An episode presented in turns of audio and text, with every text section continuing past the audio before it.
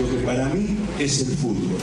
Éramos todos muy amigos, nos gustaba jugar juntos, la pasábamos bien reunidos, intentábamos hacerlo lo mejor posible, atacar mucho y luego recuperarla con la ilusión de volver a atacar. Hasta el Choco Bonito supo rendirse ante una estrategia invencible. Catenacho W, la casa del fútbol internacional.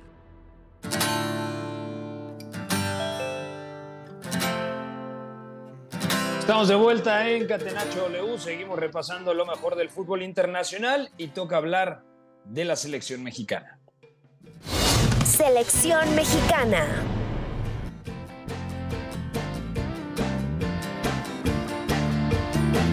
La selección mexicana sub-23 se enfrenta a Estados Unidos en partido de preparación para los Juegos Panamericanos. Douglas Sierra Cuéntanos un poco cuál es la situación con el equipo sub-23 nacional. Sí, va a ser una prueba más para Ricardo Cadena. Eh, cuenta con jugadores eh, que son titulares y otros que son más hombres de rotación. Específicamente, las principales figuras son Fidel Ambriz, el medio centro de León, Eric Lira, medio centro de Cruz Azul, Pablo Monroy, lateral derecho de los Pumas, y Brian González, que es eh, volante por izquierda de los Tuzos del Pachuca. Puede ser una prueba muy interesante porque recordemos que Estados Unidos tiene, tiene Juegos Olímpicos a la puerta, donde por cierto también hay tres futbolistas mexicoamericanos. Hablo de Johan Gómez, Obed Vargas y Brian Gutiérrez. Ojo con este último que juega en el Chicago Fire y que creo que definitivamente es un hombre que la selección mexicana tendría que tener a la vista más allá de que no voy a participar en los Juegos Olímpicos, que es la principal contra que tiene la selección sub-23 en cuanto al convencimiento eh, o lo que se le puede ofrecer a estos futbolistas. De acuerdo, hablando de la selección sub-23, yo creo que, como opino como Douglas, creo que es una buena prueba a Estados Unidos, pero mm, te pregunto, Eduardo Zurita, desde tu perspectiva, Ricardo Cadena, ¿Es el ideal para comandar a esta selección sub-23 después de lo que sucedió con Gerardo Espinosa?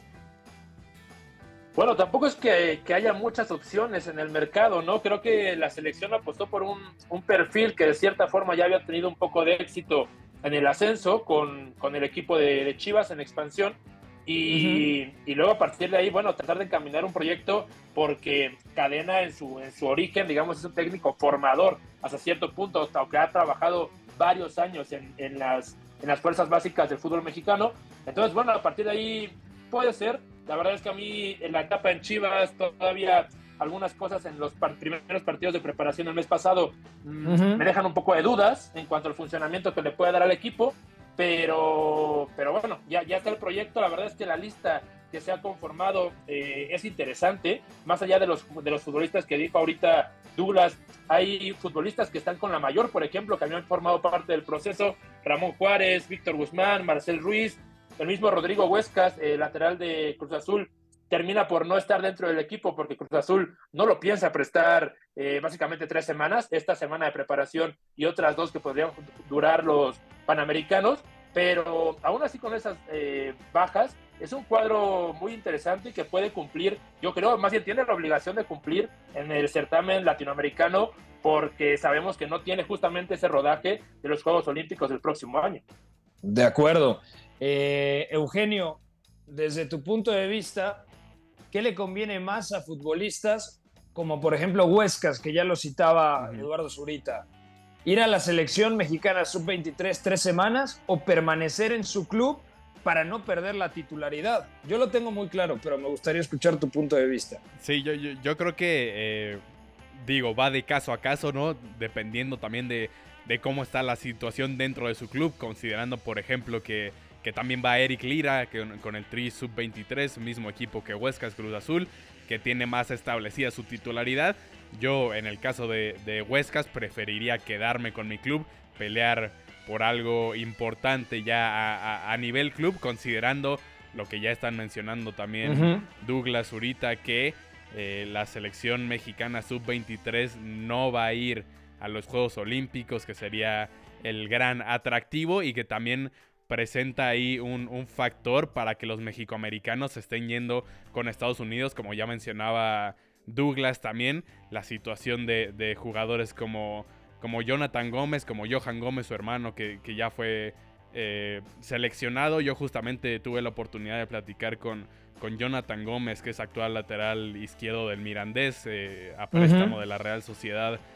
hablé con él más temprano este mismo año y justamente me comentaba que sí pesa bastante en su decisión ahorita estar con Estados Unidos porque ellos pueden ir a, los Juegos Olímpicos. Entonces yo creo que eso está en mente de cada uno de los futbolistas elegibles a esta selección que realmente no pueden aparecer en este torneo que sería el más importante para, para su, su proceso actual. De acuerdo, y es una pena. Cada vez que se habla de los Juegos Olímpicos de París 2024, digo, qué pena, de verdad, que no esté ahí la selección mexicana después de que, bueno, ya ganó en Londres y obtuvo una presea importante en Tokio, ¿no? Eh, por cierto, The Guardian dio a conocer una lista de 60 jóvenes promesas a nivel mundial y hay dos mexicanos, según nos reporta nuestro jefe de información, Gael Álvarez de Pachuca y Fidel Barajas, que es del Charleston. ¿Tú ubicas a este chico Memo Navarro? Eh, la verdad es que no, que no le he dar eh, seguimiento. El otro chico, sí, de, Pachuca, de hecho, eh, seguramente Douglas nos podrá hablar mejor de él porque, porque sigue más de cerca su caso, pero ha estado a prueba en el Feyenoord, si no me equivoco, por algunas semanas. Por ahí alguna foto ha compartido con Santi Jiménez, incluso. Creo que es el que más em, reflectores ha tenido ya. De acuerdo. Eh, Douglas, ¿quieres comentar algo? Sí, eh, agregar que la selección sub-23 también va a tener la, participación de Antonio Leone, que también es central mexicoamericano. Y ya yéndonos hacia lo de Gael Álvarez y Fidel Barajas, Gael y Fidel ambos fueron figuras en el campeonato de CONCACAF sub-17. Gael es un media punta diestro y efectivamente, como mencionó Memo Navarro, Ah, ya entrenó con el Feyenoord, si bien no es seguro que lo fichen, eh, es sinónimo de que lo tiene bien visto. Y por parte de Fidel es un extremo derecho zurdo que traza muy bien la diagonal, también tiene muy buen golpeo de balón. Y si bien la USL es la segunda categoría del fútbol estadounidense, no dudo que en los próximos años, tal vez eh, en, en un par o el próximo año ya lo podamos ver en un equipo de la MLS, pero por supuesto hay que tomar con calma esta consideración y esta lista, porque el mismo Chevy Martínez y otros futbolistas han brillado en esta lista y realmente por diversas circunstancias no han destacado tanto. Y ahí, ahí entran otros temas de si realmente van a recibir la oportunidad de tener minutos en primera división y otro tipo de cuestiones que sobresalen más de sus capacidades y de su talento.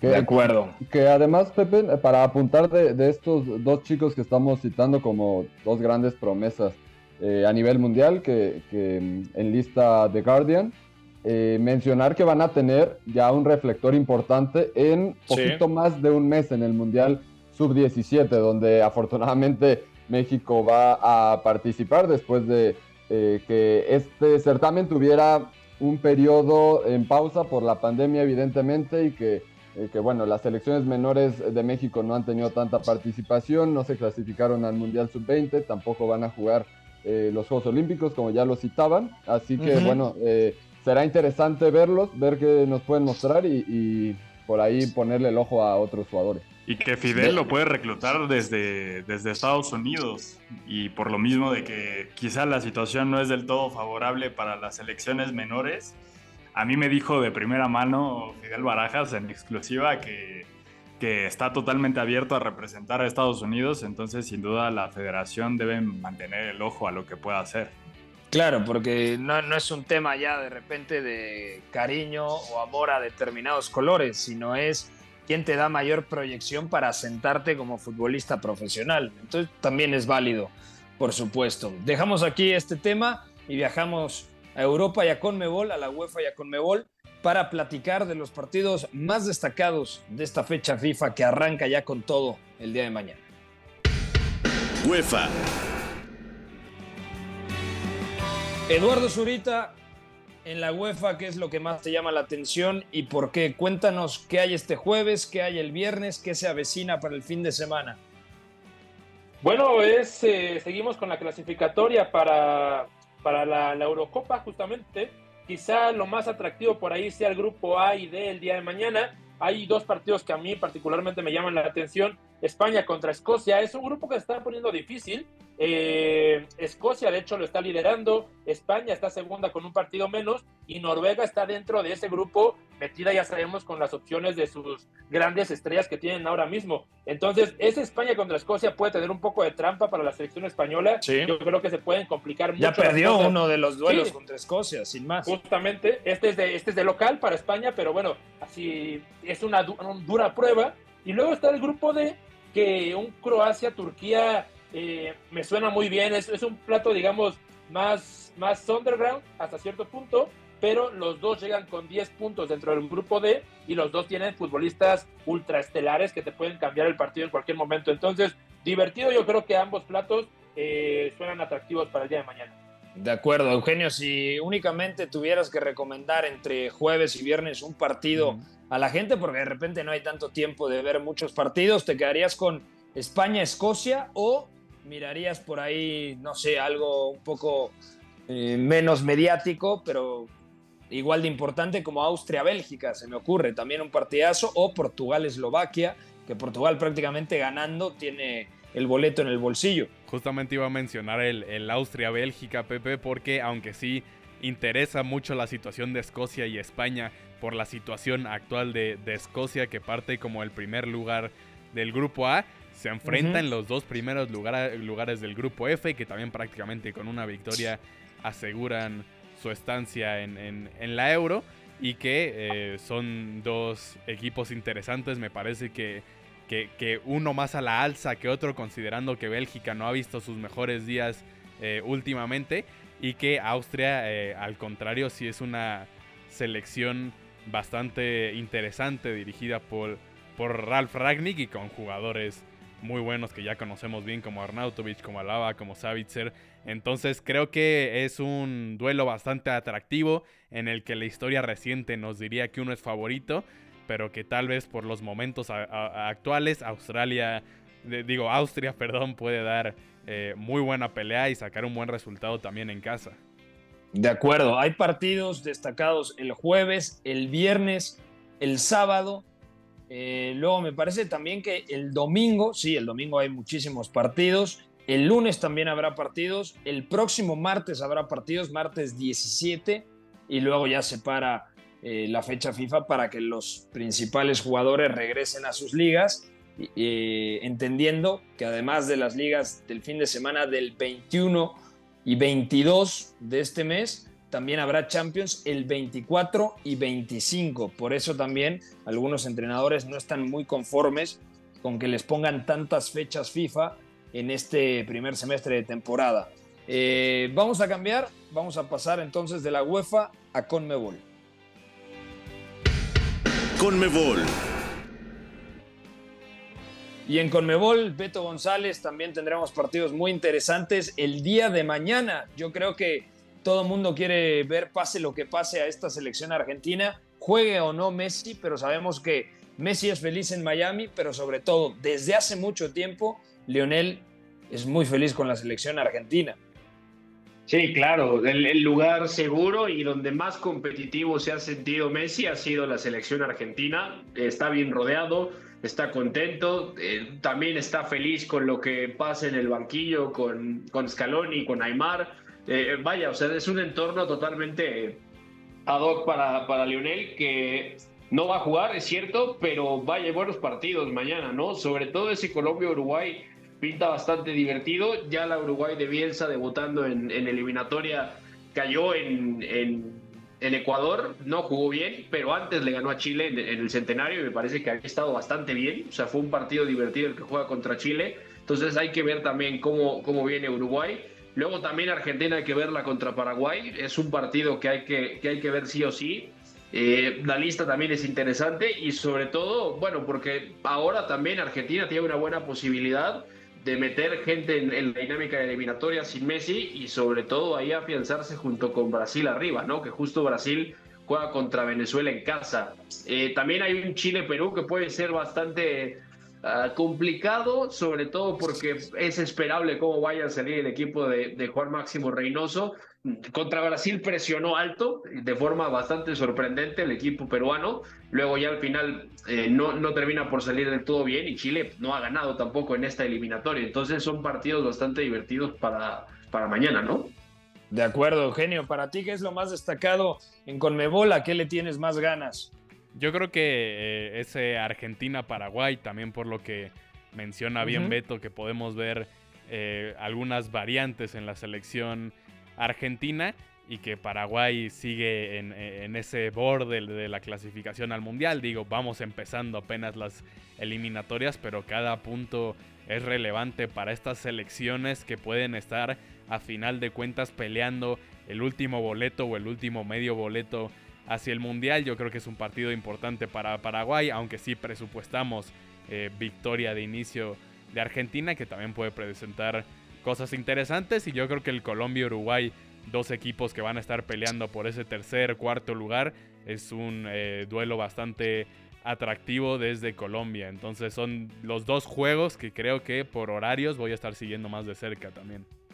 De acuerdo. Suri, ¿qué vas a hacer el día de mañana? ¿Qué vas a hacer el viernes? No sé si tengas festival el sábado o el domingo, pero supongo que te lo vas a pasar bien. Todavía no empieza la, época de festivales, Pepe. Eh, ya ¿Empieza con el Corona? Ya te avisaré en noviembre exactamente, pero, pero no, mañana a mí me parecen igual interesantes lo que mencionó Eugenio, ¿no? Eh, sobre todo Uruguay, Colombia, creo que, que son las, el segundo escalón de Sudamérica pero que en cualquier momento se pueden afianzar. Uno por el talento que tiene, creo que todavía le falta por ahí acomodarse al sistema de Lorenzo, el tema de Colombia, pero Uruguay con Bielsa es ilusionante y ver estos primeros pasos siempre como que te da una perspectiva global cuando ya Uruguay sea un equipo bien formado de cómo empezó a gestionarse justamente el nuevo proceso. Y luego, bueno, Argentina sin Messi, eh, interesante lo que puede plantear Scaloni, a ver si es la primera prueba hacia un futuro en el que quizá eh, el físico de Leo decaiga más, eh, las lesiones empiecen a, costarle mucho más la recuperación. Entonces, bueno, creo que puede empezar a probar desde ahora eh, ese futuro a mediano plazo que seguramente, o más bien inevitablemente va a llegar. De acuerdo. Memo Navarro, ¿algo más que quieras agregar? Ya se nos está agotando el tiempo de este miércoles. Mañana tenemos partidos, mañana tenemos más contenido, más información. ¿Algo más que quieras agregar de, la fecha FIFA? Ah, por cierto, Julián Quiñones oficialmente ya es compatriota nuestro. Así es, ya será elegible para Jaime Lozano. Seguramente lo veremos en la próxima fecha FIFA porque eh, participó ya en algunos campamentos con la selección mexicana en el centro de alto rendimiento, así que empieza a acoplarse y seguramente podrá tener sus primeros minutos muy pronto. Y solo complementar de las eliminatorias de Conmebol, que los mejores partidos vienen sin duda la próxima semana, el martes, porque Uruguay va a recibir a Brasil eh, en Montevideo y Perú recibir a, Argentina. Yo creo que tanto la selección argentina como la selección brasileña van a descansar un poco a sus estrellas o por lo menos a dosificar eh, a la alineación titular en eh, los partidos de mañana para encarar estos encuentros eh, con toda la fortaleza posible, porque además son fuera de casa. Y creo que es un buen examen para el, Uruguay de Marcelo Bielsa, que venció con contundencia a Chile 3 por 1 y que después eh, se cayó ligeramente contra Ecuador. Yo creo que más por la dirección de campo de Bielsa, que falló ahí en algunos ajustes durante el partido, que por el propio funcionamiento, que la verdad es que eh, la garra charrúa ha lucido bien en, estos, eh, en este inicio del proceso de Bielsa.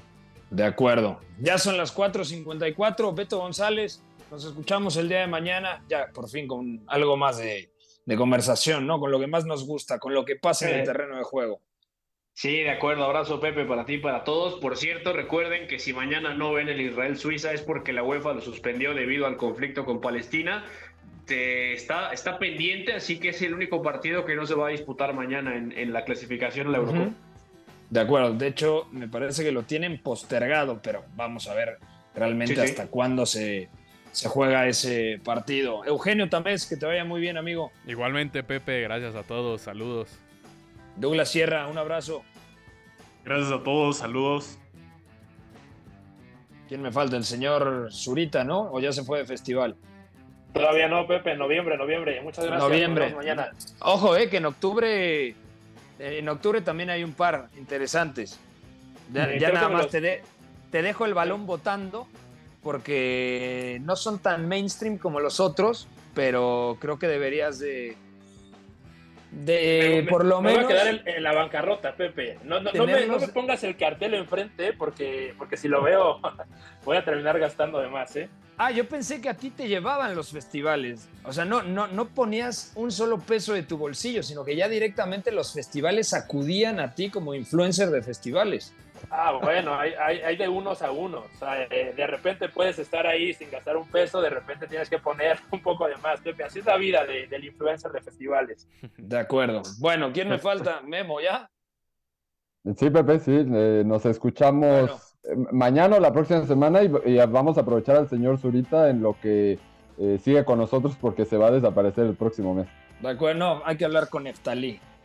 Yo, yo, yo, yo- yo me encargo de eso. Bueno, gracias a todos, gracias a Fo en la producción, a McLovin en los controles. Soy Pepe del Bosque. Mañana nos escuchamos en punto de las 4 de la tarde. Que tengan una buena tarde. Bye bye.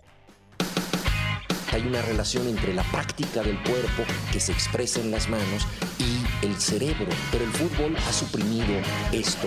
De modo que se trata fascinantemente de un ejercicio que nos devuelve en el tiempo a lo que fuimos en el origen, pero también una vez que nos aficionamos a este juego, nos regresa a la infancia, al niño que fuimos. Gracias por sintonizar Catenacho. Entonces el fútbol es en ese sentido una maquinaria para regresar en el tiempo en un doble sentido. Por W Deportes, la frecuencia del fútbol internacional.